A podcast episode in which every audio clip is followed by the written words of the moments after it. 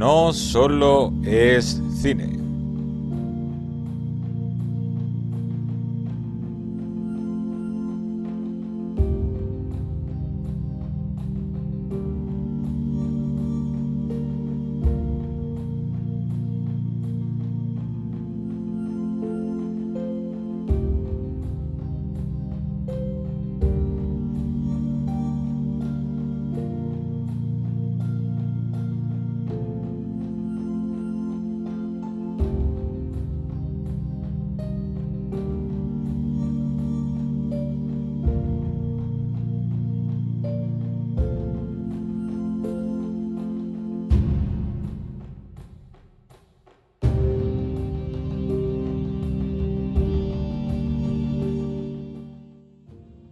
Bienvenidos a un nuevo programa de No Solo es Cine.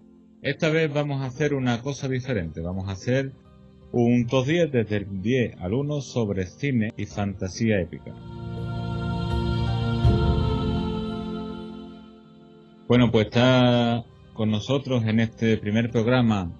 Lo estamos realizando a través de Skype, no a través de nuestra emisora radio abierta tenemos entre nosotros a Antonio José Acedo. Buenas tardes, Antonio. ¿Qué tal todos? Un saludo. También contamos con Pedro Domínguez. Buenas tardes, Antonio. Encantado de estar otra vez contigo. Igualmente. También tenemos a Luis Feisán. Luis, buenas tardes. Hola, buenas tardes, Antonio, y a los demás componentes del equipo. Y no podía faltar, como siempre, Israel Muñoz. Un placer estar otra vez aquí contigo. Igualmente. Bueno, pues empezamos el programa sobre fantasía épica.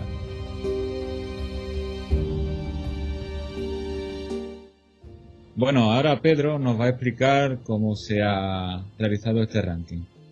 Sí, pues hemos seleccionado el programa gracias a, a la ayuda de nuestros oyentes a través de Facebook que eh, le presentamos varias posibilidades y ellos decidieron que la propuesta de Antonio Acedo era hacer un top sobre fantasía épica y nosotros hemos seleccionado una serie de películas, cada uno ha puesto las que ha considerado y cuando hemos hecho la selección, luego entre nosotros hemos votado desde la que más nos gustaba a la que menos y en la que más puntos ha sacado. Ha quedado primera y la décima ha quedado la última del ranking y hay otras que se han quedado fuera porque no han conseguido entrar en ese top 10. ¿no? Aparte de eso, como el mundo de la fantasía es muy amplio, nosotros hemos restringido un poquito más la búsqueda, son no solo fantasía, sino además fantasía épica, espada y brujería, o época medieval, o de ese estilo, ¿no? Por ejemplo, se me viene a la cabeza estilo serie Juego de Tronos. La serie no la vamos a ver porque es una serie, no es una película, pero vamos, hemos votado y hemos hecho este ranking con las mejores, desde nuestro punto de vista, las 10 mejores películas de fantasía épica. Pedro, hay que ver que se ha quedado fuera películas como Master del Universo que deberían de haber entrado, Pedro. o Los Inmortales. Tienes razón, se han quedado una, pero como ya he dicho, hemos votado, cada entre todos hemos hecho una preselección de unas 20 películas. Cada uno de esas 20 ha votado a la que ha querido y hay algunas que se han quedado fuera por eso. Dentro de la preselección sí que es verdad que nosotros conscientemente hemos dejado fuera algunas películas y series completas de películas, como por ejemplo El Señor de los Anillos, que podría entrar perfectamente en esta clasificación, pero El Señor de los Anillos es una película tan grande, una serie tan grande, que, podría, exactamente, que podría abarcar o copar él solo la mitad del ranking. Entonces hemos decidido dejar fuera El Señor de los Anillos, Star Wars, que aunque es más ciencia ficción, también podría haber entrado. Los Piratas del Caribe, Los Inmortales, todas esas películas desde primera hora no las hemos tenido en cuenta. No porque no sean buenas, no porque no nos gusten, que nos gustan todas, pero sí para dejar hueco a películas que a lo mejor no se conoce, no las conoce tanto el gran público y, sobre todo la juventud. ¿no? Entonces, vamos, hemos intentado, sobre todo por mi parte, algunas películas más viejas de los años 80, incluso más de los 60 o 40, para que también tengan la posibilidad de, conocer de ellas y si les interesa, pues poder verlas, ¿no? Buscarlas, que ahora es fácil buscar películas antiguas y disfrutar de ellas. Bueno, pues yo voy a hablar de la película La Princesa Prometida, que es una película estadounidense de 1987, que está dirigida por Rod Reiner y tiene muchos protagonistas, ¿no? Como Cary El Elwes, Robin Wright, o full inglés chungo, ¿eh? Chris Sarandon, Mandy Patinkin, Wallace Shawn, Christopher Guest y André el Gigante. También está basada en el libro de en el libro homónimo de 1973, escrito por William Goldman. Fue estrenada en español con diferentes títulos: La princesa prometida, La princesa que quería soñar y Caballero Negro. Bueno, pues la película trata de que el protagonista, Cary Elwes, después de buscar fortuna durante cinco años, retorna a su tierra para casarse con su amada, la bella Buttercup, a la que había jurado amor eterno. Sin embargo, para recuperar su amor, habrá de enfrentarse a, a Vicini y a su esbirro. Una vez los derrote, tendrá que superar el peor de los obstáculos, el príncipe Humperdinck, que pretende desposar a la desdichada Buttercup, pese a que ella no lo ama, ya que ella sigue enamorada de Welly la sinopsis que propone ¿no? Israel, ¿no? La, que, la que he comentado, la verdad es que eh, en ese momento, en 1987, pues es algo que, bueno, no, no suena como nuevo, porque es cierto que venimos de muchísimos años de cine, de literatura, pero sí que hay algo que llama la atención y es que dentro de toda esta historia, con esta sinopsis, eh, yo por lo menos he visto, ¿no? Eh, haciendo una búsqueda, hasta 12 géneros diferentes, aunque el principal sea de fantasía. Entonces es algo que me llama mucho la atención, incluso el tema de, la comedia. El tema de la comedia también está el romance, por supuesto, y la famosa frase que, que todos conocen, que conocen más que la propia película, ¿no? De, eh, hola, mi nombre es Íñigo Montoya tú mataste a mi padre, prepárate a morir. Eso lo conoce muchísima gente, pero no sabe o no se asocia directamente a esa película. Sí, a mí me gusta porque dice que está la comedia, la acción, eh, las batallas de espada, eh, tiene todo eso y además tiene un trasfondo de amor, porque al principio de la película cuando ella, o sea, el protagonista es el caballerizo de, de la bella Buttercup, ¿no? Y siempre ella le manda cosas como para putearlo y cada vez que le manda una cosa, él le contesta siempre como desees, así con mucho ritintín.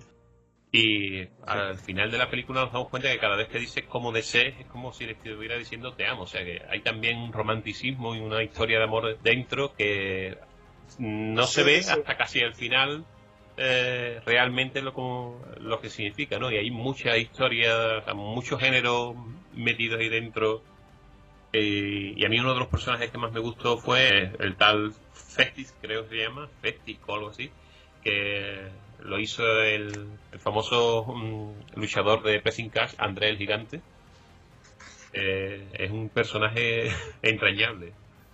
A mí hay una cosa, por ejemplo, que me llama la atención, y es que fue nominada como mejor adaptación por el sindicato de guionistas. Y ahora que hablas de también premios y eso, recuerda que la canción original de esta película eh, estuvo nominada al Oscar, ¿eh? La banda sonora eh, la realizó a la limón Willy DeVille y Mark Knopfler, que no son músicos que hagan bandas sonoras normalmente, pero eran dos músicos que estaban en tu culmen de, la carrera. A mí lo que me llama la atención es que la protagonista, la princesa, se llama Buttercup, eh, que sería traducido copa de mantequilla. ¿No podrían haberle puesto Manuela o la princesa Lola? Buttercup. Es que si no lo, pronunciaríamos bien y tú sabes que aquí los cinco el inglés lo llevamos estupendo. Vamos, ya, ya para que la película fuera perfecta, solo falta que sacara Íñigo Montoña y se, y se pusiera Butter, Butter, Buttercup. ¡Oh! Como lo de Sanderkan, ¿no? Exactamente. Um, no sé, me, resulta me resulta curioso ahí que la, que la protagonista se llame Buttercup, mm, copa de mantequilla. O vale. Pues Gracienta precisamente no es, porque la chavala es finita, finita. ¿Algo más que, que añadir? bajo mi modesta opinión, lo mejor de la película son sin duda las escenas de capa y espada y creo que es una deliciosa historia de amor. Que bueno, hay que verla, hay que verla, porque es un clásico y es un aliciente para verla. Bueno, pues pasamos ahora al puesto número 9, la cual ocupa Furia de Titanes. Y el encargado es Luis Baizán. Bueno, pues Furia de Titanes, seguimos en los años 80, principios de los años 80. Y esta película, para mí personalmente, está un escalón por debajo de Jason y los Argonautas. Pero bueno, la hemos eh, incluido en este ranking y yo creo que también es una obra de arte como casi todo lo que se hizo en los años 80 y bueno eh, la historia trata eh, en, en, el mundo clásico en Grecia donde el rey de Argos tiene una hija a la que destierra hacia el mar con su hijo recién nacido porque precisamente este, este rey desconoce quién es el padre. Entonces, como maldición y para aplacar la furia de los dioses, pues destierra a su hija en una especie de barca, caja, arcón, hacia el mar y la deja que se vaya a su suerte. Al principio de la historia, pues sabemos que el padre de la criatura, que esta criatura pues se llama Perseo, es el propio Zeus, con lo cual eh, esa suerte que, empieza en el mar, pues acaba en una isla. Y a partir de aquí, pues ya empieza eh, toda la guerra de los dioses, titanes, y como sabéis, en el mundo clásico había dos bandos, dos bandos con los dioses. Eh, tenemos a Poseidón, eh, tenemos a Apolo, la diosa Atenea, y a partir de aquí pues se da una serie de batallas entre dioses donde algunos favorecen a Perseo y otros eh, favorecen su eh, mala suerte o pretenden que, acabe muy mal. Esa sería la sinopsis. Em, antes de que pudierais un poquito destriparla, si queréis, o deis vuestro, eh, vuestra opinión, para mí es un clásico eh, aunque suena un poco spoiler, así que si alguien quiere dar un salto de 20 segundos, ahora es el momento, cuando Perseo corta la cabeza de Medusa y salen esos ojos brillantes, eh, del mismo modo que sale Galadriel cuando quiere lo que le va a pasar cuando coge el anillo, ¿no? El Señor de los Anillos. Es muy buena esa escena y ese fotograma queda en la retina de todos nosotros. Sí, yo mm, pediría una cosa a todos nuestros oyentes. Por favor, no confundir eh, La Furia de Titanis de 2010, eh, que no tiene nada que ver, o sea, es la misma historia que nos acaba de contar Luis, ¿no? El mito de Perseo y tal. El, el póster de la de 2010 es un spoiler en sí mismo. No voy a decir más nada. Y eh, está protagonizada por Sam Warrington y Liam Neeson, y simplemente como comentario tiene dos, dos nominaciones a los premios Razzie, Razzie eso los, los, eh, los anti-Oscar. Uno como el uso del 3D más dañino para los ojos y otro como peor remake. O sea que... Bien merecido. Que ni se os ocurra, si queréis ver una buena película, de la de, de 1981 y la de 2010, pasar de ella como de la peste, ¿no? Y vamos, y la secuela de la de 2010 más que de la peste. bueno, si era mala la de 2010, la secuela es aún peor. Hombre, tan mala no es. La del 2010.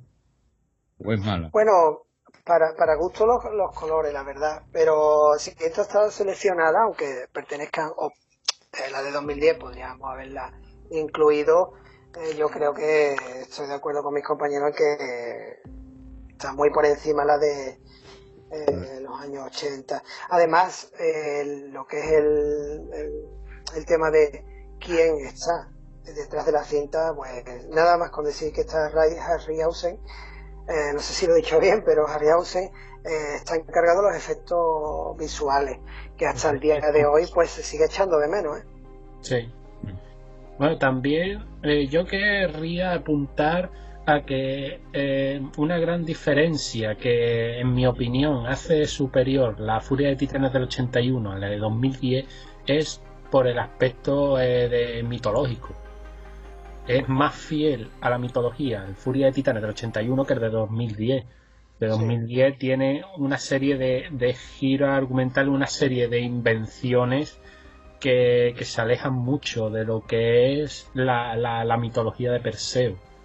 Eh, también, eh, cuando comentó Luis la sinopsis, eh, quiero aclarar una, un, bueno, decir una cosa más, y es que el rey de Argos, cuando se entera de que su hija está embarazada, que, que, las echan también es por miedo, por una profecía que decía de que el hijo eh, bueno, su nieto, pues le iba a usurpar el trono. Por eso, al enterarse de que su hija se queda embarazada, pues, pues claro, los destierra, no, no quiere saber nada de ella. Intentan matarlos por justamente eso, porque por la profecía que le iba a le iba a matar y le iba a usurpar el trono, Perseo. Es que yo como adaptación prefiero Percy Jackson, que es una adaptación más libre todavía, pero como película, creo que es mejor película que, que no digo que sea buena, pero mejor película que, esta de 2010. Mm, vamos, yo prefiero ver para una tarde palomita, prefiero ver Percy Jackson y El ladrón del rayo, que esta otra, porque por lo menos en la otra te entretiene y te ríes. En esta, yo lo pasé mal en el cine, la verdad. La de 2010. Sí, sí. Normal. Bueno, pues en el top número 8 lo ocupa el Señor de las Bestias, que se encarga Pedro. Muy bien, pues esta película me encanta que esté en este top, porque quizás no sea de las más conocidas, pero eh, a, mí eh, sentimentalmente me encanta. Es una película de cuando yo tenía 10 añitos y la vi en el cine, me encantó eh, porque era mm, parecido a Conan, una historia parecida a Conan, pero mucho más tierna, mucho más de niño, no, tan sangrienta. Y, la verdad que Mark Singer eh, fue como un ídolo para mí en aquella época. Luego protagonizó la serie V y se hizo súper famoso a nivel mundial. Pero en esta película el trato mm, con los animales, tiene un poquito como de conciencia ecológica, ¿no? Y, es muy épico, ¿no? Gracias a los animales, al don que tiene este hombre de, hablar con los animales y ellos ayudan luego a, la resolución del conflicto que se crea, eh, me parece ideal y, tiene una escena final de esperanza preciosa. Quizás no sea la mejor película dramáticamente, pero es una película que para los niños pequeños lo pueden ver un fin de semana por la tarde y, pasarlo pipa, o como las películas de, animación de Pixar, pero con personajes reales y que te llegan más al corazón. Vamos, a mí también es una de las películas que tanto que tanto a ti forma parte de, de nuestra infancia, vamos. Vamos, yo recuerdo haberla visto en televisión y vamos, es un clásico del género. Para mí, por ejemplo, la película, yo soy de, los detractores, van a perdonar a los seguidores de la película, pero a ver cómo lo digo para no crear... Vamos a salir peleados, Antonio. para mí es una mezcla, como tú has dicho, de Conan, pero también bebe de, de He-Man, bebe de la Guerra de las Galaxias, aunque no haya monstruos, no haya cosas de láser ni nada, pero yo la vi en su tiempo, ya después las dos con las dos que le continuaban, ya que es una trilogía, según tengo entendido. Nada, nada, las dos las dos siguientes olvídate. Quédate con la original, con la primera que es la buena. Bueno, la buena. La, mejor, porque luego las otras mm, dos sí que ahí te doy la razón que es un refrito de, refrito. Pero, la primera, yo que un tío eh, perdona Luis, un, tío que le gane a todo un ejército, a todo un reino con la ayuda de una pantera negra, un halcón y dos hurones, vamos, eso es maravilloso. El macho. Es, que ni Rambo en su mejor época y sin metralleta ni nada. es que eso es fantástico. Tiene un mensaje ecológico muy bonito y seguro que si ahora hicieran un remake, aunque yo estoy en contra de los remakes por la experiencia que estamos teniendo, eh, si lo hicieran hoy día seguro que gusta más de uno, ¿no? Porque le da más importancia a la vida de un perro que a la de un bebé, por ejemplo. Eh, lo que sí creo es que ha envejecido un poco mal por lo siguiente, y es que coincide en el tiempo y en el mismo año con la película más emotiva de todos los tiempos que fue ET. Entonces estamos hablando de 1982. Aún así, aún así creo que es una gran película y se merece su hueco, claro. Claro, pero afortunadamente ET no está en el ranking por las razones que hemos explicado al principio. Porque no es así que eh, exactamente, exactamente. Pero lo digo por, por, por, el cine general y la historia del cine en sí, ¿no? Ahí estoy completamente de acuerdo contigo que yo pondría a ET eh, en cualquier ranking por encima de esta. Pero no te creas que es muy, muy, muy por encima. Esta me gusta por, eh, por la épica y por el, tema que dices de, de los animales, de la conciencia, por la naturaleza y tal. es, es, es ideal, es un encanto de película. Quizás, como dice, ha envejecido un poquito mal, pero aún así, igual que los documentales de Cosmos, hay que volver a verlo. Es épica, es épica. Ahí va es, de, es de esas películas que, aunque haya envejecido mal, pero se le toma cariño. Exactamente. Eh, pues vamos, forma, forma parte de, de la infancia y, y, sigue siendo entretenida, aunque haya envejecido mal.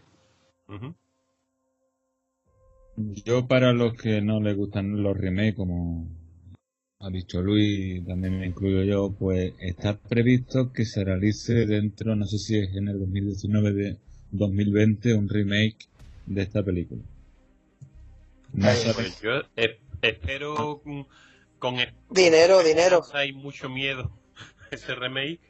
Seguramente yo me siga quedando con la vieja, pero seguro. Y además, por ejemplo, un dato que me que aporto, que su protagonista, que era Mark Singer, eh, esta película la, realizó en 1982, pero después realizó una de las series más míticas de los años 80, que fue V. Exactamente, Donovan. el jefe de la resistencia contra los lagartos. Yo siempre me confundía el actor del Señor de las Bestias, siempre me parecía que era el mismo que de MacGyver. Lo veía y digo, ostras, es MacGyver. Pero tiene un, aire, un aire, pero no es. Imagínate a MacGyver ya, con todo lo que sabía hacer, también poder hablar con los animales. Ya, ah, eso es súper topado, vamos, eso es descalificado por topaje en, en las Olimpiadas. Es demasiado P. Yo tengo una duda, ¿la película está basada en una novela o no? No tengo ni idea, yo creo que no, yo creo que es un guion original. No totalmente original, como he dicho, porque tiene la historia no deja de ser un poquito manida, ¿no? De el típico heredero de un rey que es abandonado a su suerte y luego vuelve a reconquistar el trono de, de su padre. Pero, o sea, eso Shakespeare lo escribió hace 300 años y sigue sigue repitiéndose. O sea, no es totalmente original, pero yo no creo que esté basada en ninguna novela. Bueno, pues ahora pasamos al puesto número 7 de nuestro ranking, el cual trataremos una película anime, ya que No Solo Cine le damos cabida a todo tipo de género y todo tipo de cine. Y en esta ocasión vamos a tratar la película Berserk, que la va a comentar Antonio José. Pues bueno, pues. Bueno, más bien que películas. Son tres películas. Tres películas de, esto, de una saga muy famosa dentro de lo que es el mundo del anime, que es Berserk. Eh, bueno, manga anime de culto, con millones de seguidores, creada por Kentaro Miura a finales de los 80. Vamos, que también más o menos entra dentro de, lo que hemos estado, eh, de las películas que hemos estado hablando de, finales de los 80, mediados de los 80, pues es cuando se empieza a hacer lo que es la obra en manga de esta obra. Y bueno, eh, estamos hablando de fantasía épica, pero también fantasía oscura. Eh, esto hay que tenerlo muy claro. Esto no es una obra para, para todos los públicos. Esto es para mayores de 18 y... Y, con estómago, ¿no? Sí, sí, sí, vamos, es para muy adultos. No se, no se corta en nada. Eh, el mundo que quiere contar es jodido, es cruel y con todas las consecuencias. Y, vamos, está lleno de, violencia, sangre y sexo. Y no hay ningún tipo de censura de ninguna parte. Como iba diciendo antes, eh, son sería una saga de tres películas que recopila lo que viene siendo la, primera adaptación al anime, que fue en el 97, y que ocupa el principio de la serie, que sería la Edad Dorada. Eh, la historia pues está ambientada en un mundo medieval. cuando la empiezas a ver, tú dices, ¿dónde está lo fantástico? Más bien parece un mundo medieval pero, pero cuando va avanzando la película, pues ya se empiezan a, vislumbrar lo fantástico de la historia. Y bueno, mm, la trama se centra pues en un mercenario llamado Gatsu que se une a, a, una banda también de mercenarios que se llama la Banda del Halcón, que está liderada por un caballero muy hábil que se llama Griffith, que eh, al derrotar a Gatsu, pues le pide formar parte de la banda. Ya a partir, a partir de ahí, pues van trabajando con varios señores. Griffith tiene el sueño de crear su propio país. De crear su propio país y entonces, pues, va haciendo, pues, poniéndose en servicio de varios reyes, haciendo la guerra, lo que son unos mercenarios, y trata de escalar socialmente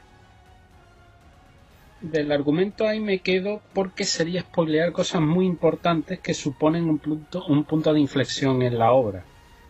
Y que determina el verdadero rumbo de la historia porque hay un momento estelar que es la plasmación cruda de lo que es la traición, lo que es una verdadera traición y la furia, vamos, es uno de los momentos del anime más, más famosos.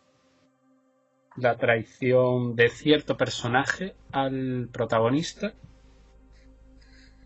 Y vamos, y lo he incorporado en el top por ser por ser una obra del género, por tener película, aunque son tres, pero yo creo que merecía estar en este puesto. También debería señalar que la continuación de, las películas pues ya serían en serie que las retomaron en 2016 y, en 2017 y aún así no está concluida la historia. Eh, Berserk es una serie que, que, se ha tomado mucho su tiempo y que los fans están rabiando porque salgan cosas nuevas. Yo tengo una pregunta porque eh, estás hablando de Berserk. La, eh, entiendo que es la primera película, ¿no? Hemos seleccionado películas sueltas. La primera, la de. Berserk, lo he seleccionado eh, las tres juntas. Las tres juntas. Las tres juntas. un poquito de doping también, pero yo es que tengo la, pregunta, no he visto las películas, desgraciadamente, porque me estás poniendo los dientes largos, pero no. Pero tengo eso, la duda, porque la primera película está subtitulada El huevo del rey conquistador, la segunda, la batalla de Doldrey. Y la tercera, el advenimiento. Y, yo con esos nombres, casi la segunda la podemos quitar, pero me suena a película porno, ¿eh? No es por... El advenimiento te sale... Te sale el, huevo, el huevo del reconquistador y luego al final el advenimiento, ¿a qué te suena? Quizás sea también el tema de traducción al castellano, o se lo tomaron a WhatsApp el día que decidieron... Sí, de hecho, la traducción de la... Eh, en inglés es The Descent, el descenso o algo así, o la caída, ¿no? lo del advenimiento no sé por dónde exactamente va.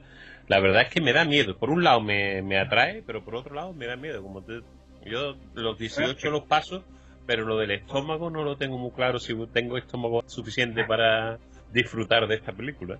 Pues tampoco es tan tan gore. Pero bueno, eh, hablando del huevo del rey conquistador. ¿Se puede explicar? Eh, imagínate que esto lo puede escuchar eh, gente normal. Que os lo pongo, lo pongo así, captura. Es un colgante que lleva a Griffith del cuello. Ah, el huevo es un colgante. Sí, que se lo da a una, una divina diciéndole pues que con él pues va a conseguir grandes cosas. Ajá. Eh, ya contar más sería un gran spoiler. No, no, no, no, nos cuentes más. Yo me, comprometo contigo a verla. Como yo aconsejo a que vean películas más viejas eh, y estoy abierto a que me aconsejen que vean películas relativamente más nuevas y de otros géneros que, no son mis preferidos en principio, pero te doy el voto de confianza y, la veré y ya te, comentaré cómo, cómo es. Por lo menos la, la primera. Depende de cómo salga la primera veré las otras dos. Exactamente. Bueno, pues ahora pasamos al puesto número 6, a cual trataremos el cristal oscuro, el cual me encargo, me encargo yo. Bueno, pues el cristal oscuro se realizó en 1982. Buen año lindo año, lindo año. El uno de los mejores años. Además fue el Mundial de España, para decirte todo. Nací yo también. Bueno, algún fallo había de él. no eres el único, no eres el único que nació ese año, ¿eh? ¿eh? y esta cinta está dirigida por dos directores, que son Jim Hexon y Frank Oz. Lleva el guion, realiza, realizó el guion David Older o David Older, si lo quieres en inglés, y la música queda a manos del Trevor Jones. Su sinopsis es la siguiente. Cuando hace miles de años el cristal oscuro fue dañado por un Urksek, el caos y la confusión se extendieron por todo el planeta. Si nadie repara el cristal, el demonio, el Sek, dominará la Tierra hasta el fin de los tiempos será Jen, el último superviviente de los Gelfic, quien intentará devolverle al cristal su poder resplandeciente.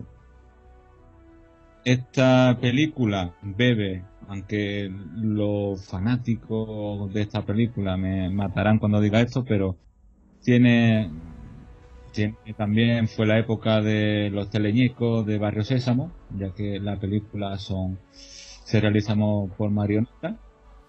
Exactamente, el director, eh, eh, los dos directores están muy relacionados con los teleñecos, los famosos teleñecos y con la... Barrio Sésamo. Exactamente, Frank Oz eh, es, el, es, el, marionetista que, que luego ya hizo a Yoda o a, el Hub, también lo, los manipuló él.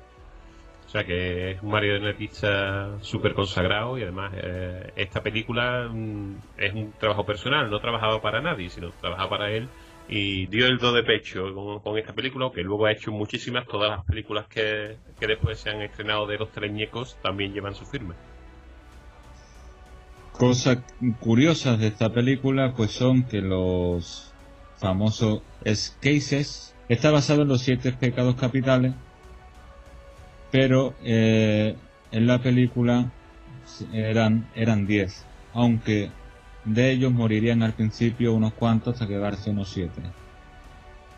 Antes dicho de que ¿qué, es, esa raza, el ERSEC? Son como, como una especie como de jurado de gobierno de que se para juzgar a, los a los habitantes, a los habitantes del mundo donde se desarrolla el cristal oscuro.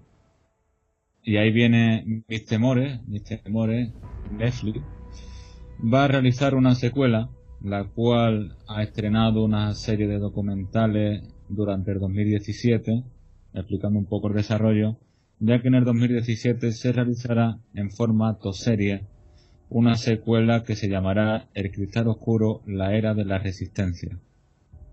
Bueno, que se habrá realizado ya, ¿no? Si es de 2017. 2019, perdón. Ah. ¿Por qué? Porque en el 2017 han hecho como una serie de documentales de cómo se hace, se está realizando las nuevas marionetas, cómo se va a realizar los nuevos escenarios y tal. ¿Para qué? Para estrenarla en el 2019. ¿Temeroso? Pues sí. Pues sí. Yo creo que está un poquito abocado al fracaso. ¿eh? Mm. Pero bueno, de que quizás me equivoque. A mí me gustaría comentar como, ah, como viene haciendo en los últimos minutos Antonio, curiosidad de... Eh, porque claro, antes no había el tema de CGI, efectos especiales y tal, no, no estaba tan avanzado. Y hay una serie de curiosidades que, que me gustaría destacar, ¿no? Por ejemplo, la película, al año siguiente, eh, fueron las más taquilleras en Francia y en Japón. Francia, eh, o el mundo occidente coincide, pero Japón me llama muchísimo la atención que en 1983 la película más taquillera fuera Cristal Oscuro. Eso nos dice la, dimensión que, tomó la película, que a día de hoy sigue siendo un referente. Eh, entonces, pues, mm, no sé, el, tema de los trajes de los Gartin, por ejemplo, pesaban 27 kilos. 27 kilos.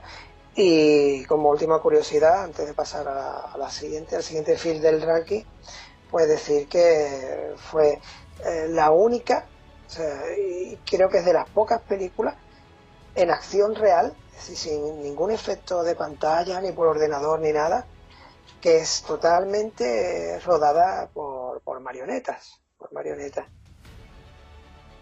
Sí, y el caso es que no se, no se nota, no se nota tú sabes que es una marioneta. Pero realmente cuando llevas un rato viendo la película te olvides que son marionetas y tú ves personajes reales. Cosa que no te pasa ahora con muchas películas que ves el CGI, te salta y te... Y sin embargo en esta película hace 40 años, casi, y, ah. y ves los personajes de verdad. Son unos bichos mezcla entre dinosaurio y pájaro, unas cosas muy feas, pero ves que son reales. Eh, que es una de las cosas que le criticaron mucho a la primera de, a, las primeras precuelas de, de, Star Wars que los personajes por CGI, el Yoda por CGI no resultaba creíble y tal. Y en este caso no, en este caso la, la película tiene su fantasía, tú, eh, tiene todas sus cosas, pero no en ningún momento estás viendo una marioneta, ni el personaje, ni el tío que está debajo de la marioneta. Estás viendo el personaje está muy bien, muy bien tratada. Y yo lo que tengo una, una duda sobre esta. Pero, eh, eh, Pedro, eh, perdona que te interrumpa, pero ¿sabes por qué? ¿Sabes cuál es la, base del éxito de que sea tan creíble? No solo en, la propia marioneta, sino también en el equipo que está manejándola. En el, el equipo que está detrás, muy profesional y muy experimentado. Porque claro, tú puedes tener una, ya, ya, digo, un muñeco, una marioneta perfectamente diseñada, pero si dentro no hay una mano o no hay una serie de, profesionales que lo hacen real, eh, es complicado. ¿eh? Un artista tiene que ser el, que lo lleva al equipo, porque es, dirigir. El Frank Oz es el, fue el director no solo de la película, sino era mm, uno de los que manejaba eso y además dirigía al equipo, porque a lo mejor para una sola marioneta podía haber tres o cuatro personas debajo del suelo manipulando, una a lo mejor simplemente moviendo los ojos y otras moviendo las manos, o sea que eh, una sola marioneta podía llevar tres o cuatro operadores distintos, ¿no? Y tenían que funcionar coordinados para que fuera una sola, un solo personaje irreal, como, como digo, completamente real. Lo que decía que me llama mucho la atención y, y que no, a lo mejor soy corto de vistas o no entiendo muy bien, pero tengo entendido que la cinta fue prohibida en los países árabes porque era un sacrilegio contra la fe islámica. ¿Y eso? Y, eh, pues eso es lo que no entiendo, que yo no veo nada, a lo mejor si la habéis visto y tenéis la mente un poquito más abierta que yo, mm, eh, ¿qué, puede, ¿qué puede ser un sacrilegio contra la fe islámica en esta película? Porque yo me mm, ahí me perdí, o sea, no yo no vi nada ofensivo que pudiera ser ofensivo. Ahora que tenemos la, la, piel tan sensible, yo la verdad que me he enterado hace poco, documentándome para, para este programa, y no termino de ver por dónde está ese pecado que tiene la película, que de hecho, según tengo entendido, todas las copias que se hicieron eh, traducidas a, árabe y al persa fueron destruidas. O sea que algo gordo tenía que ser, pero... O no. Claro. Eh, yo, yo personalmente no conocía la película y vamos, estoy viendo imágenes y me parece que, mm, tiene una puesta en escena eh, brutal. El diseño me parece precioso, vamos, la ambientación y cuesta creer que sea una película en algunos en algunos fotogramas que estoy viendo que sea una película de los 80. Sí, Sí. Aquí, ve- aquí veo yo mucha imaginación y mucho talento. Se llevó bastantes premios, ¿eh? Los premios Saturn, a mejor efectos especiales, mejor película, mejor diseño y también se llevó a mejor efectos visuales en los BAFTA, ¿eh? los Oscars de, de la Academia Británica. Eh, eh, lo que es la dirección artística, ¿no? Lo que la decoración, eh, la puesta en escena es, es- es estupenda. Yo no diría preciosa porque bichos más feos no los hay ni dos brazos. Incluso los protagonistas que los bichos, supuestamente son los elfos, ¿no? Algo así parecido a elfos, son los elfos más feos que he visto yo en mi vida. Oh, pero, no dejan de ser tiernos y, y y sobre todo creíbles. El tema es que son creíbles. Tanto los personajes malos como los personajes buenos, todos tienen su carácter eh, y, y sus movimientos y, y lo ves completamente real. Te los crees desde primera hora, estás metido en la, en la película y no ves un cacho de trapo, sino ves mm, Sí. personajes reales con sentimientos y que tienen su, su objetivo en la vida, ¿no?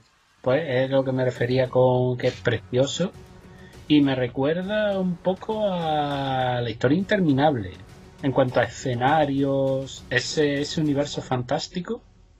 Sí, pero la historia interminable eh, es una película de acción real en la que hay dos, tres marionetas. Ya, Esta ya, es pero digo, todo pero digo la ambientación, la ambientación. La ambientación puede que esté incluso por encima que de la historia interminable, ¿eh? Lo que es al- en algunos escenarios, porque es bastante pobre la historia interminable en este aspecto, pero vamos, no, no, no nos queremos meter Sí, en sí. spoilers venideros.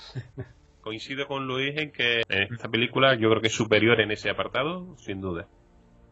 No sé si sabíais que la mayoría de los actores que trabajaron en esta película en el reparto eran bailarines, mimos, payasos, acróbatas.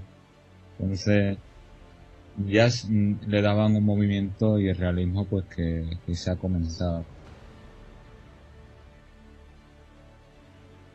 Pues después de llegar al número 6 de nuestro ranking, vamos a hacer un, un descanso y vamos a escuchar un poco de música. Después de la música, volvemos.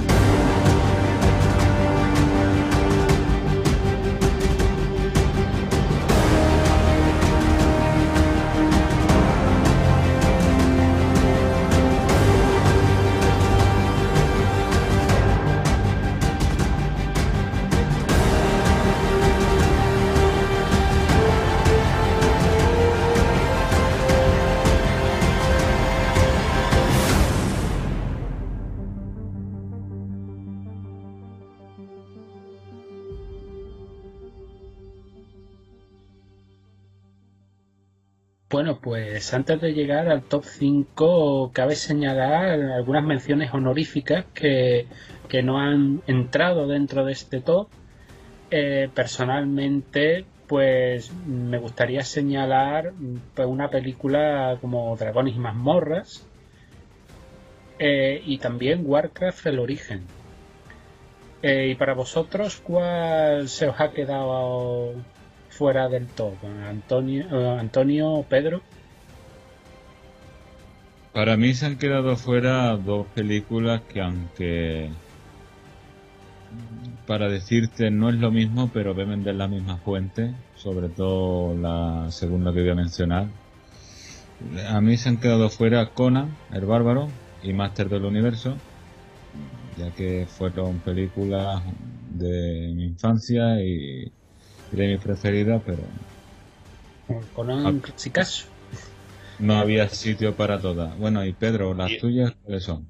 Sí, esas dos se han quedado fuera por poquito. Que yo he hecho el recuento de votos y se, han quedado ahí colgando, igual que el Lady Halcón, que se ha quedado también rozando entrar en el top, pero se quedaron fuera.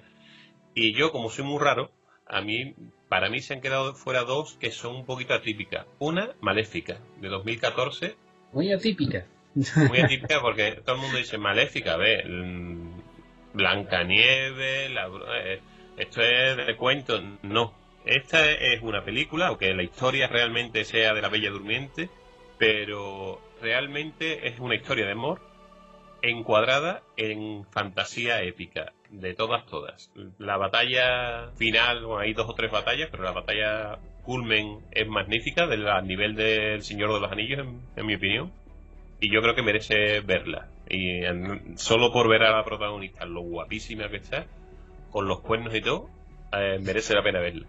Y otra, que mm, ya esta, si la otra, esta es atípica, la, que me queda es Los Caballeros de la Mesa Cuadrada, que yo mismo reconozco que parece que puede quedar un poquillo fuera. Pero si hablamos de fantasía, más fantasía no puede haber. Y más épica, esas batallas tirando mm, vacas sobre las almenas de un castillo, o sea, eso no está pagado. Esa debería de haber entrado en el top sí o sí, pero lamentablemente se ha quedado fuera. Pues continuamos con el ranking y lo hacemos con el puesto número 5, la cual es, se puede decir de dos formas. Dentro del laberinto o el inglés ahora, por favor, no le piten los oídos, pero a ver cómo pronuncio yo esto. Labyrinth, ¿no? Si no me pueden corregir los dos catedráticos de la... Perfecto, Jarillo, perfecto. Pues esta película tiene un nexo de unión en cuanto con la anterior mencionada, que era el Cristal Oscuro, no porque sean los mismos personajes, sino que comparten el mismo compositor, que es Trevor Jones, y además cuenta entre sus protagonistas con el cantante y leyenda de la música que es David Bowie. Esta película fue estrenada en 1986. Su director es Jim Hexon, con el guion de Terry Jones y música de Trevor Jones. Como bien hemos mencionado, también se encargó de la banda sonora del Cristal Oscuro. Su sinopsis es que Sara debe de recorrer un laberinto para rescatar a su hermano pequeño que ha sido secuestrado por unos duendes y está en manos del poderoso rey Jared. La niña descubre inmediatamente que ha llegado a un lugar donde las cosas no son lo que parecen. Además, está, está dirigida, como hemos dicho, por Jim Exxon, que también fue creador de, de los teleñecos, y el guionista Terry Jones, y además un dato curioso que, que está producida por el creador de la Guerra de las Galaxias, por George Lucas.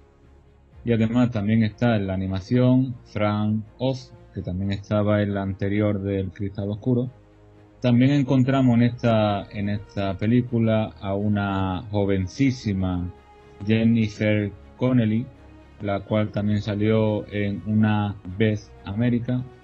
También fue nominada como mejor efecto especial en 1986 86 por los premios BAFTA Y nada, y es una película que os recomiendo, que es muy interesante y, y os sumerge no solo por los años que, que se realizó, sino que te sumerge dentro de un mundo de fantasía. Sí, la película, el guion, ahora cuando has leído la sinopsis me recuerda mucho a, a Alicia en el País de las Maravillas. Tiene un aire, ¿no? Sí, sí, tiene, tiene además los, los guionistas, otro de los datos que apunta, que es cierto, Pedro, es que eh, comentan que fue también, tienen influencia de, de Alicia en el País de las Maravillas. Es que suena, suena bastante, ¿no? Una joven que entra en un mundo donde las reglas de la física no son las suyas y están las escaleras estas famosas de Archer que, que, van para arriba, para abajo, que se cruzan y se hacen cosas así raras. La película es muy llamativa. A mí lo que más me gustó de la película es la banda sonora, no solo la parte de, Trevor Jones, sino hay canciones dentro de la película que son de David Bowie, cantadas por él, que son una preciosidad. Eh, merece la pena escuchar la, banda sonora por, por separado eh, para dedicarle toda su atención, porque la merece. Y luego la historia es un poquito intrincada y tal, pero muy muy amena y quizá no es solo, o sea, aparte de haber duendes y hadas y cosas de esas, no, no es para niños chicos solo, sino que tiene su trasfondo y echarle una pensadita después de ver la película. Tiene su mensaje profundo para para gente, para público no tan mayor. Bueno, pues pasamos ahora al puesto número 4 el cual vamos a tratar la película Legend, que nos la va a analizar Luis Goizán. A pesar de los carteles tan oscuros y tan personalmente pienso feos de, esta película, eh, creo que es una película de referencia. Si nos referimos a la fantasía y a la fantasía épica, seguimos en los años 80, en este caso un año de producción, eh, que es el de 1985, una, una película, una cinta que no llega ni a la hora y media, pero sí que tiene en el apartado técnico y de casting a a gente muy conocida como Stone Cruise en el papel principal y en la dirección a Ridley Scott. Además de la música con Jerry Goldsmith, que ya ha fallecido, y la productora a, la Fox. Es, como ya digo, un género de fantasía épica, pero también de aventura. Y en la sinopsis eh, vemos mm, siempre la lucha entre el bien y el mal.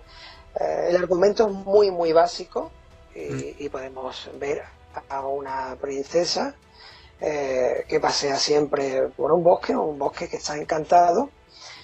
Y bueno, ella pasea todas las tardes eh, y cada vez que puede por allí, sobre todo le dice a sus padres que va, que va a ver a unos parientes, pero en realidad va a encontrarse con Jack, un extraño personaje de color verde.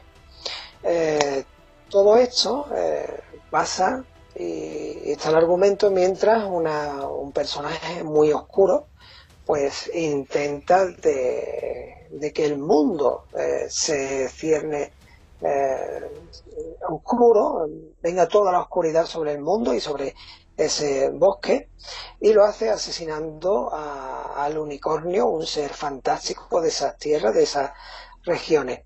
A partir de aquí, pues tratarán de detenerlo, Jack y sus amigos, eh, como ya digo, a la bella princesa, y nos cuento más para que hagáis un poco de, hambre para, ver la película. Mm. Eh, al año siguiente, pues fue nominada a los Oscars por el mejor maquillaje. Y viendo al Señor Oscuro, lo que es el, el enemigo, me vais a entender porque, bueno, está muy, muy bien hecho. Hay una escena donde ocupa toda la pantalla y, yo diría que no es, no es apta, aunque hoy día se le trate como cine también para niños, pero esa escena, por ejemplo, no es apta ya que impresiona bastante, eh, en, concreto, donde aparece de cuerpo entero este, este ser, este ser oscuro. Sobre Ridley Scott, pues poquito más que comentar. Parece que fue una película experimental para él eh, no de sus grandes películas, pero sí que, bueno, vestuario, maquillaje y algunos efectos visuales, pues sí fue todo un acierto. No sé qué os parece a vosotros. A mí me gustó muchísimo la película, yo la, la he votado como de, las, de mis preferidas, eh, pero también tengo que hacer una aclaración. Hay una Legend de 2015 que esta sí que no tiene nada, nada, nada que ver con esta película, ni es remake, ni es nada, no tiene nada que ver, ¿vale? No confundáis. La de Tom Cruise del 85, maravillosa, eh, muy recomendable y, yo creo que fue la confirmación, ¿no? Creo que Tom Cruise se había hecho famoso con Risky Business antes y, esta película ya lo consagró como estrella y sigue estando como una de las estrellas consagradas a, día de hoy con la última que ha hecho de, Misión Imposible y, sigue el tío ahí en la brecha. Todo lo contrario a, a, Ridley Scott, eh, pues lo que estás diciendo es totalmente aceptado, pero es precisamente todo lo contrario a Ridley Scott porque antes de que Ridley Scott dirigiera esta, había hecho Blade Runner. O sea que, estamos hablando ya de cine en mayúsculas. Sí, sí, sí, vamos, Ridley Scott también es uno de mis directores favoritos. Y, y por películas que había hecho antes, pues 2001, mm, aunque es muy rara, también es una de mis preferidas. Mm, y le tengo mucho aprecio pero eh, de hecho yo esta película mm, hasta que no lo he, no me he puesto a investigar no me hubiera figurado que lo hubiera dirigido Ridley Scott de verdad no se ve que no estaba no imprime su sello por lo menos yo no atisbo a, verlo eh, no me lo imagino no, no, no, yo creo que no, estoy contigo. Es eh, para como cine de Ridley Scott, no, no, no dice, esto no creo que lo haya firmado él. Exactamente. se sale un poquito de lo que es una película de Ridley Scott. Pero es perfecta, vamos, independientemente de eso, está muy bien realizada, la historia muy bien contada y, disfrutable al máximo. Sí, vamos, yo yo es eso, de las películas fantásticas que, que vi de pequeño, y, vamos, y, es pura fantasía y, muy disfrutable. Eh, ahora he visto que el que hace de, del demonio, yo creo que lo más mm, lo más señalable de esta película es el malo, ese, ese demonio con esos cuernacos inmensos, que eh, el que hace de ese demonio es Tim Curry no, no lo sabía y ahora, y ahora lo he visto. Tim Curry no, no le pongo cara ahora mismo. Tim Curry, el que hizo de Pennywise en, en It de los 90. Que también. A ver, no sé. A ver, espérate. Te diga. Ah, el de la familia Adams. Eh. Lo que sí es verdad, mientras, mientras buscas esa información, eh, porque claro, aquí parece que estamos muy a favor, bueno, parece y lo es, ¿no? Y nos ha gustado mucho la película, pero tiene, la película tiene muchos detractores y, y, gente en cantidad eh, en los últimos años, porque claro, si empezamos a comparar, por ejemplo, con las del Señor de los Anillos, de las Crónicas de Narnia, parece que se van quedando un poquito atrás y está eh, envejecen muy, muy mal. Precisamente por ese guion básico, ¿no? Y, y, las correcciones que se hacen por, por las referencias al folclore europeo medieval. Eh, dicen que Tom Cruise parece un Tarzán de los bosques. Eh, unos argumentos por donde que no hay por dónde cogerlo, ¿no? a pesar de que, sí que el equipo de No Solo Cine nos ha gustado bastante y tiene muchos motivos para, para estar en este ranking. ¿no? Yo he de decir una cosa, de como lo digo, para que no para que no crear temor, pero yo cuando vi esta película la vi muy pequeño, la vi muy pequeño y nada más vi ese malo con, con, 10 años, lo veía por nada más, antes, antes de dormirme, no, lo veía en todos lados. Digo, yo no voy a, ninguna parte de, la casa porque no vea. pequeño. y, y a mí me asustó. ¿Qué quiero decir con esto? De que no es una película, para mi opinión, para todos los públicos, ya que, como se ha comentado, el maquillaje es muy conseguido. Y tú le pones a un niño pequeño esta película y... Pero Antonio, los niños pequeños, los niños de 10 años de ahora no son los niños de 10 años de los 80, te lo puedo asegurar. Si no nos Ahora juegan al a Fortnite. nosotros no le causa trauma a nadie. Bueno, y, un, y una cosa que iba a decir, que Ridley Scott también en 1979 fue director de una de las películas que creó una, una gran saga, que fue Alien el octavo pasajero. Que fue dirigida por él justamente antes de la que habéis mencionado de Blade Runner. Sí, sí, en el 79. Si hubiese sido la segunda, hubiera entrado en este ranking de cabeza. Pero yo creo que Alien, la serie Alien, merece un, un programa aparte y se ha quedado fuera porque la primera, aunque es fantástica, es más ciencia ficción y sobre todo es más terror Exactamente. que, Sí. que fantasía épica. Aunque la épica de la segunda es tremenda, con los marines y tal. Mm. Pero esa ya no era de Scott, pero oye, la primera fue espectacular. Es uno de los hitos, vamos, ya entre 2001 y esa eh, cambiaron, bueno, y, y Star Wars, por supuesto, cambiaron la ciencia ficción de pasar mm, a ser serie B a, a pasar a ser eh, taquillazos, ta- taquillazos y, y lo que más se vende. Tenemos muchos programas por delante. Pues sí. Eh, con lo que habéis comentado del, del actor que interpretaba al señor de Tenebroso, de- no me acuerdo del nombre, el malo de la película. El malo es correcto. la oscuridad, bueno, el demonio de los cuernacos. Eh, ahí estamos. Pues este actor eh, realizó una película en el se- en el 75 que era de Rocky Horror Picture Show. musical tremendo. No, no es gusto de, o sea, no es para todos los paladares, pero No es para todos los paladares, pero él hacía el, el personaje principal de esta, de esta película. Por si alguien no le pone cara y... O también, o también, que ahora me he acordado, es, eh, si os acordáis, la película de los tres mosqueteros de los 90 con Chris O'Donnell. Pues en esa película, eh, este hombre, Tim Curry, hace de Cardenal es, Richard. es que es un hombre que tiene cara de malo, de por sí. Y en solo, Sí. en solo en casa, si no me equivoco también. Eh, exactamente, el Solo en Casa 2, sí. Que, que hay una escena, que hay una transición, que se, así como que sonríe y, y- y aparece la cara del Grinch. Mm. Puede ser también. No sé si os acordáis de esa escena en Solo en Casa 2. Creo, sí, sí. Mm, Yo pues, digo que es que tie- tiene la cara de malo de serie. No necesita Bueno, mucho.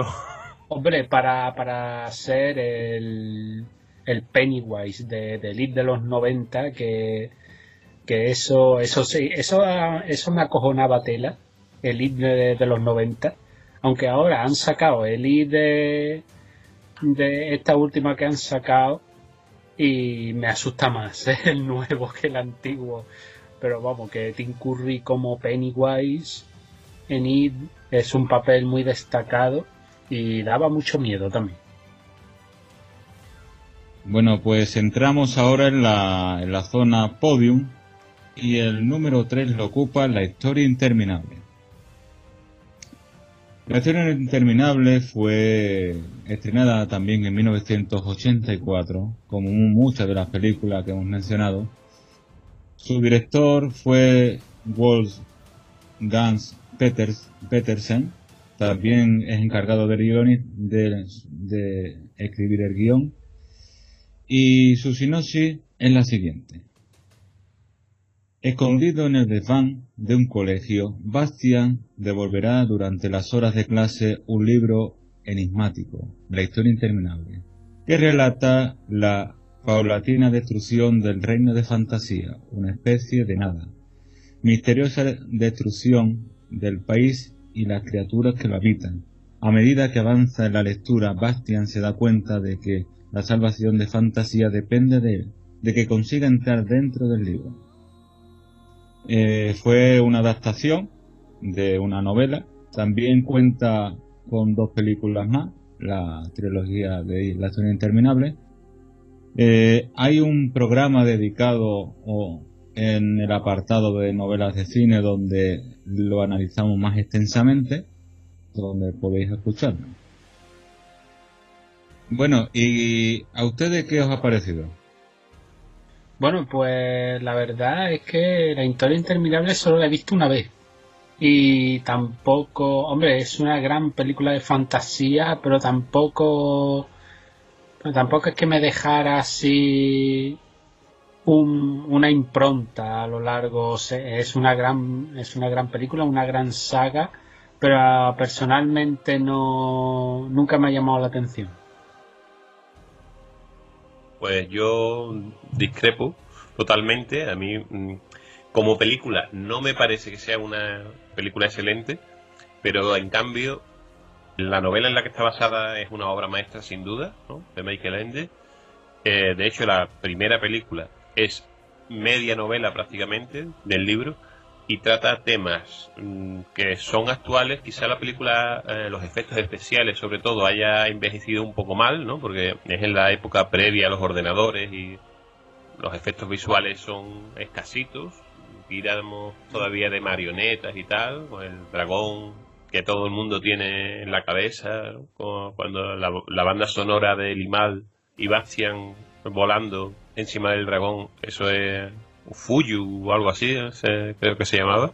Aunque esa parte de, la, de los efectos especiales haya envejecido un poco mal, sin embargo, trata temas que estén de plena actualidad, como el caso del acoso escolar, que está a la orden del día. Y luego, además de, del acoso, quizás el tema de la fantasía, de, de la necesidad de que los niños, no solo los niños, todos necesitemos tirar de nuestra fantasía para crear un mundo mejor es fundamental. Es una moraleja que puede sonar un poco rancia, pero a mí me encanta y para mí es una de las mejores películas. De hecho, está en el top 2 por algo, porque no solo soy yo el que lo ha votado, sino eh, hemos llegado a un consenso del equipo. Eh, es una de las mejores películas de mm, fantasía épica que, que han existido y que podrán existir jamás. Pero es que también Fuyu es un dragón, un dragón, es un perro salchicha gigante que vuela. Es un dragón blanco, tío. Un dragón blanco, esponjoso. Hombre, un dragón, pero no un perro. ¿De qué raza es dragón? Eso me duele, eso me duele. ¿De, qué raza es dragón? mira, tú lo comparas con el de Dragon Ball y las caritas son diferentes uno verde, el otro blanco ahí, digo, digo, si sos un, un labrador que le han puesto ahí la cara. Ufuyu es grande, peludo, suave. Eh, se diría hecho de algodón, que no lleva hueso. Pues así es el dragón, tío, es un dragón precioso. Y no, no me lo podéis echar por tierra. Yo, de hecho, tengo una anécdota. Eh, hubo, eh, cuando se, al poco de inaugurarse los arcos aquí en Sevilla, hubo una exposición sobre cosas de cine y estaba la cabeza de, del dragón, eh, lo que era sin el pelo, solamente la goma espuma que formaba la cabeza del dragón. Y me llevó un disgusto, porque era una cosa como de medio metro de larga o más. No se le veían los ojos, el mecanismo, pero no tenía el pelo. Eh, daba una penita, ve esa cabeza del dragón que se me que para llevarlo así mejor que no lo hubiesen llevado. Exactamente, eso pensé yo, porque de verdad que con la imagen que yo tenía de ese dragón tan estupenda, verlo como estaba, como ahora que hace poco he escuchado que se ha tirado eh, el disfraz de espinete, son traumas que, que me retrotraen a la infancia y me sientan muy mal, ¿eh? No, no hacerme hecho. O sea, no hablarme más del dragón porque, o sea, no lo admito, ¿eh? Me peleo con ustedes.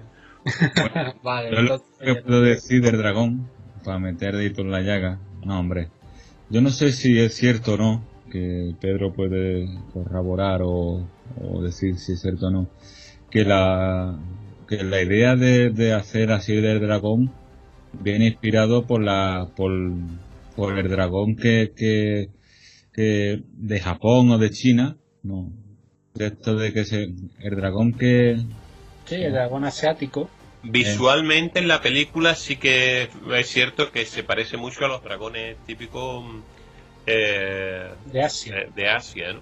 de mm. China, Más, que nada de China, del año nuevo y tal. Pero realmente en la película mm, tiene esa imagen, pero yo cuando leí la novela, que la leí antes de, ver la película, eh, yo me imaginaba un, un dragón distinto Más lo que entiende uno cuando le dicen un dragón blanco, vale, un dragón blanco, pero yo me lo imaginaba más, no como Elliot, ¿no? el dragón Elliot de, la Disney, pero más como Corazón de Caballero o Corazón de Dragón, no me acuerdo, la de Sin Connery. Corazón de Dragón. Corazón de Dragón, exactamente. Un dragón de ese estilo, pero blanco en vez de oscuro, ¿no?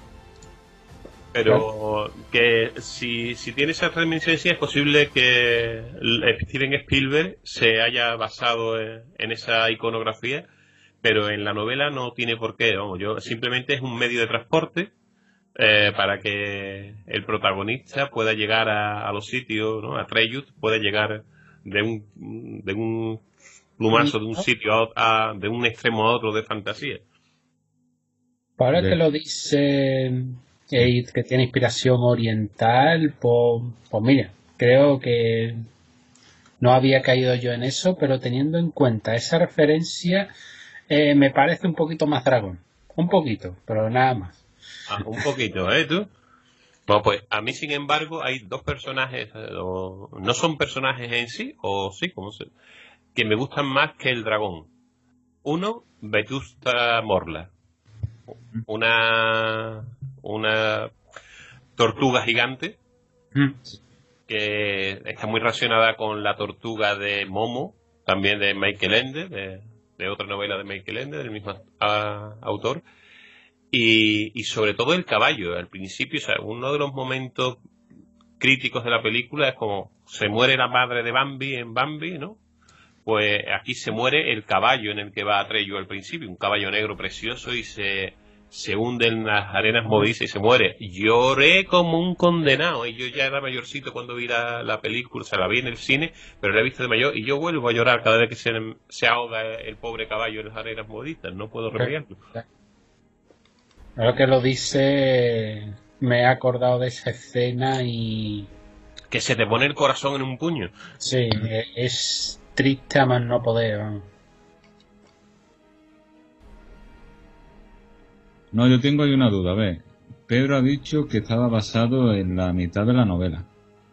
Entonces, Pedro, las dos películas que le continúan, ¿en qué parte Yo, si te digo la verdad, la segunda la he visto y no quise ver la tercera. Eh, de hecho, cuando, mm, mm, creo que podemos hacer spoiler a estas alturas. Eh, Atreyu, bueno, Atreyu y Bastian, a Daimon entre los dos, eh, consiguen salvar fantasía y en la novela, a, mitad de fantasía, Atreyu, que se ve un poco en la película, Atreyu llega a un, habla con la emperatriz y regenera toda fantasía desde el principio. Atreyu tiene un montón de cuentos que le contaba a su hermana y regenera fantasía, pero mm, no así de golpe haciendo un, chasquido de dedos y de golpe, sino poco a poco se va contando toda esta historia. Parte de esta historia está metida en la tercera y supongo que también estará metida en la tercera parte de la película. Pero yo me quedé con la primera porque, mm, aunque sea solo la mitad de la novela, coge la esencia completa, ¿no? Yo casi prefiero que hagan eso con las películas de una gran novela, coger la mitad y hacer una buena película, a coger una buena novela, trocearla y hacer tres malas películas, como en El Hobby. Cierto. Aquí vendrán a pegarme tortas luego. no, yo estoy de acuerdo contigo, ¿eh? No puedes un libro tan finito extenderlo tanto. Entonces también me pegarán a mí. Hombre, mientras que no se cambien tantas cosas, es lo malo de las adaptaciones de, novela a película, los cambios. Aunque hay algunos que son para bien. Pocos, pero. Además, otra curiosidad que me se ha olvidado decir es que el símbolo eh, recuerda mucho al Jin Jan, ¿no? Si se fijáis, como dos serpientes entrelazadas. A mí más me recuerda el Auroboros que justamente el Ouroboros es, un, es una representación del infinito que representa a dos serpientes eh, mordiéndose la cola. De hecho, el símbolo es el Aurin, y efectivamente tiene ese símbolo de infinito ahí metido, con dos mm, serpientes que se están comiendo la una a la otra y tiene parte de una cosa y parte de otra.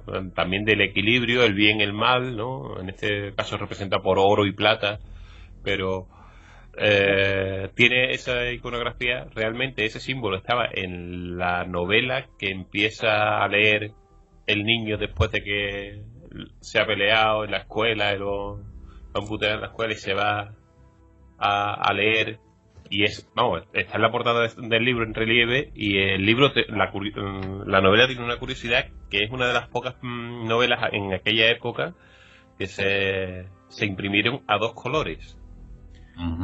Cuando la historia te cuenta la historia de Bastian, del niño en la vida real, digamos, está escrita en azul, en, azul morado creo, y cuando se cuenta la historia de fantasía está en verde.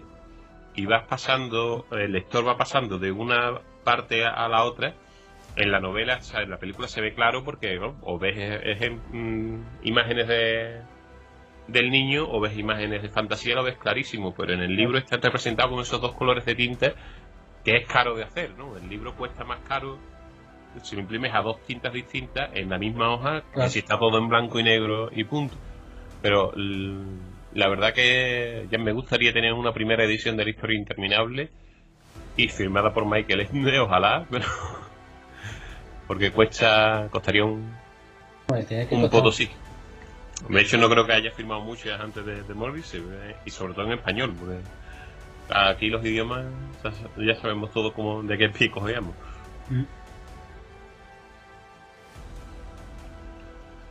Bueno, pues ahora pasamos al segundo puesto del ranking. Y el número 2 lo ocupa una película mítica, entrañable, que se llama Willow. Y el encargado es Pedro. Bueno, pues Willow.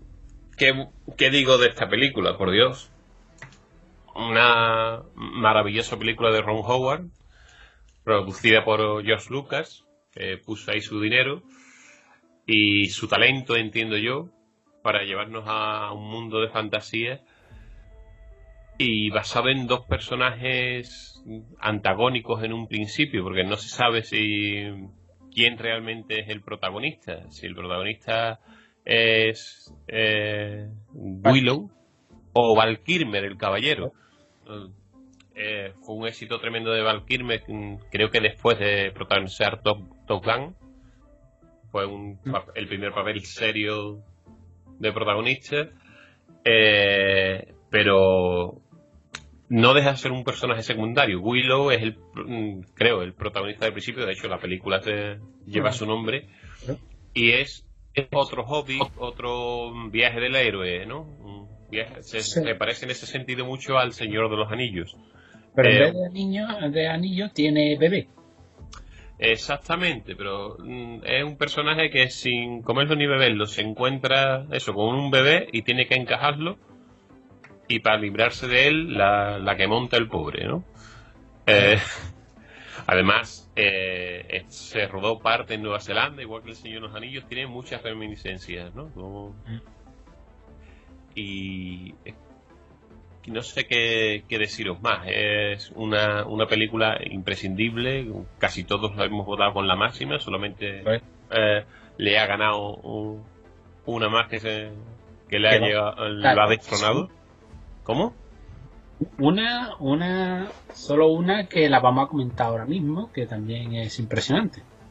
Exactamente. Pero yo creo que podemos estar casi todos de acuerdo en que podía estar una encima y otra debajo. Sí, sí. Casi no, no, no, no importaría demasiado ¿no? que estuviera una por encima de otra porque la verdad que son de una calidad tremenda.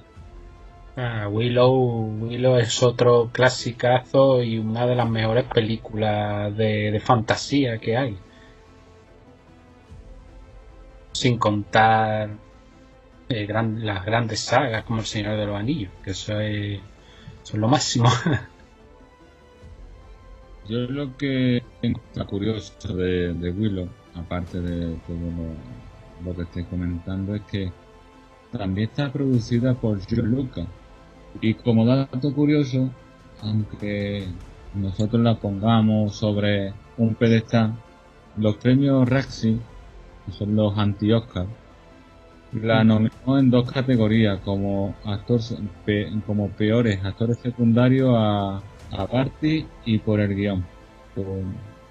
fueron nominados. ¿A Val, Kilmer fue el peor actor? Eh, ¿O, nominado al peor actor? como peor actor. También fue nominado al Oscar de ese mismo año por los mejores efectos de sonido y visuales. Ya hay Industrial Light and Magic, ya, ya pegado un poquito ya hay unos efectos especiales un poquito más elaborados que aún así también han envejecido un poquito mal, creo yo.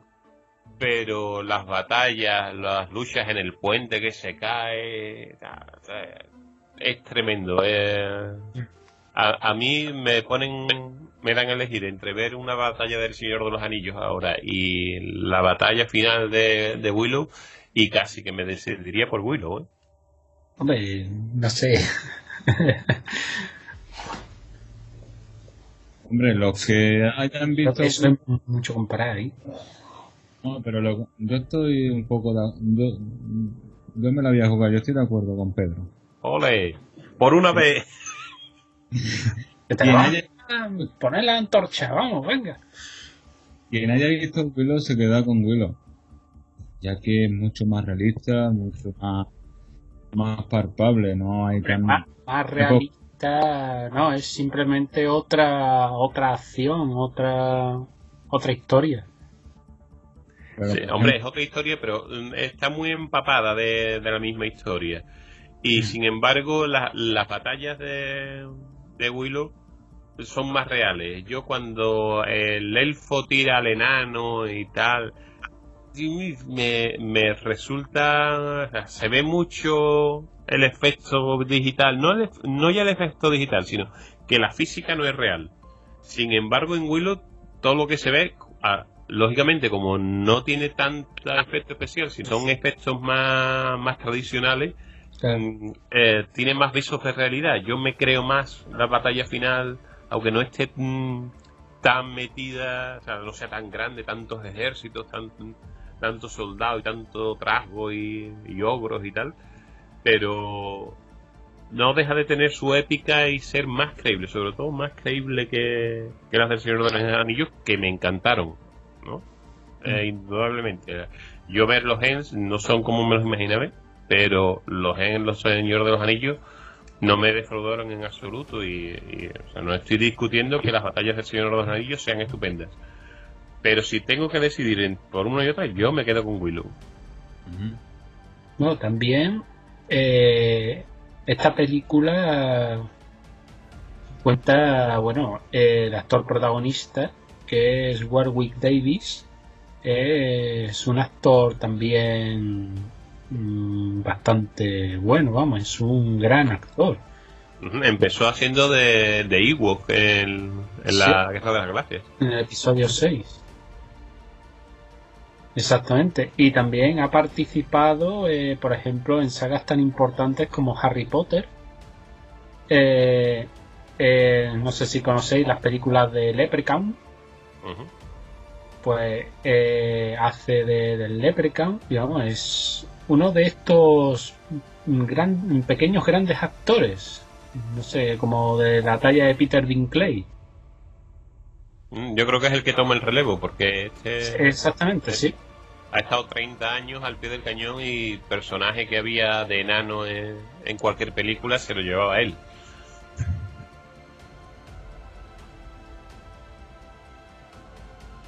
Pues llegamos al podium del ganador. Llegamos al podium número uno.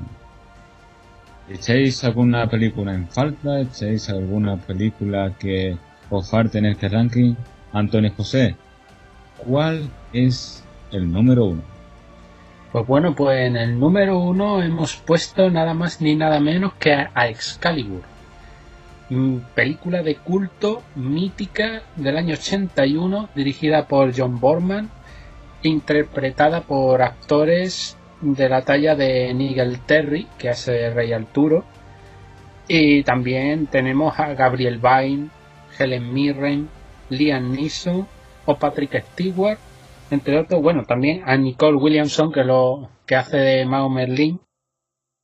Y vamos, estamos ante personalmente ante la mejor adaptación del mito del rey Arturo en el cine.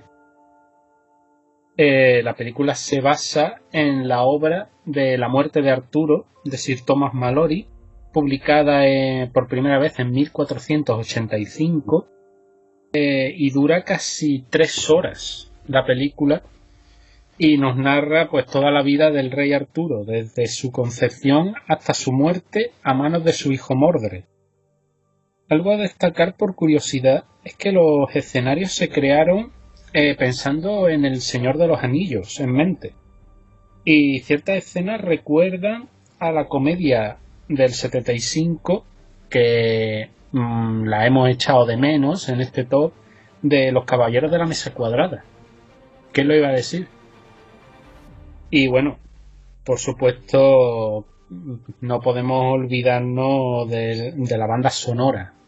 La impresionante banda sonora de esta película compuesta por Trevon Jones, tampoco es un desconocido en, lo que viene siendo el top, que, es uno de los, de los clásicos del cine, la banda sonora de esta película.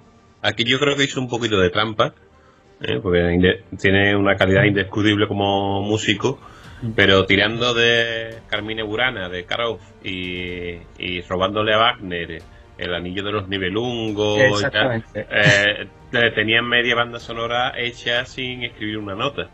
¿no? Luego la adaptó estupendamente, pero es que tú metes esa música en casi cualquier mm, película de este estilo y lo petas. de hecho, es que queda como un guante, es que claro, es que... Exactamente.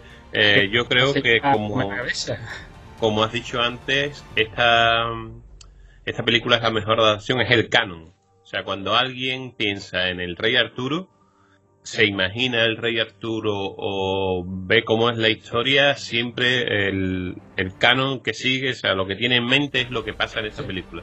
Y las infinitas adaptaciones que hay sobre este tema, más, mm, más ceñidas a, la historia o más libres, como la última de los Transformers, realmente todas giran, se aparten y beben de esta película.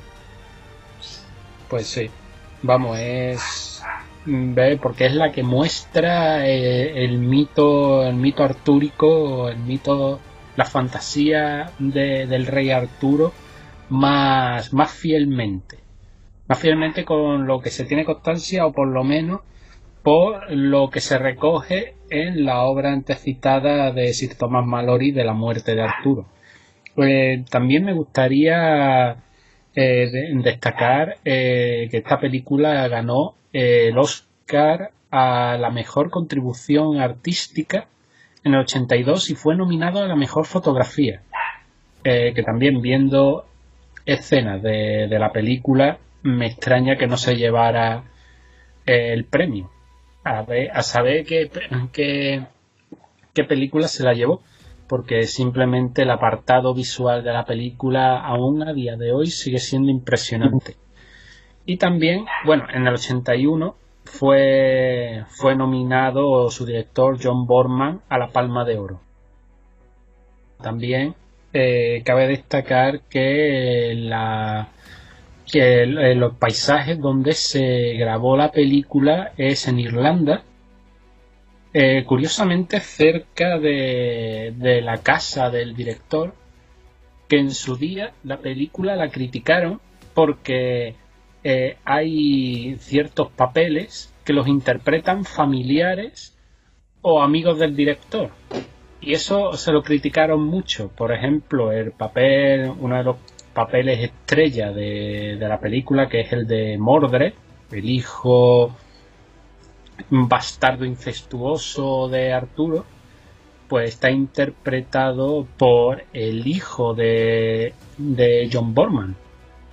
Pero aún así, yo creo que no tiene nada que ver, vamos. Está, es correcto, es una película, aunque dura mucho, es una película fantástica. Eh, no recomendada para todos los públicos, pero, pero vamos, la, la mejor adaptación de la leyenda del rey Arturo. Han sacado una película que es un poco rara. A mí personalmente no me llama la atención. Yo no sé si estáis viendo la imagen de Helen Mirror. Yo simplemente por Sí. esa imagen, eh, un Oscar al mejor vestuario. Sí. Bueno, le dieron el Oscar a mejor construcción artística. No sé si entrará también el vestuario, pero Bueno, pues es que es supongo, que sí, porque aparte de la pintaza que tiene esta mujer cuando es joven, eh, el mago Merlin con ese casco, o sea, un tío que parece calvo, pero no es calvo, tiene un casco puesto metálico. Es que en cierto momento de la película parece, parece que es calvo y que le brilla la calva, pero si te fijas bien, es un casco, es que es impresionante. Y haciendo mención a los premios, eh, obtuvo tres premios. Uno fue nominación a los Oscars como mejor fotografía. También premio, este sí fue nominación también. A los premios BAFTA como mejor diseño de vestuario. Y en el Ajá. festival, mejor contribución artística y sección oficial. de Sí, su- ya la hemos comentado.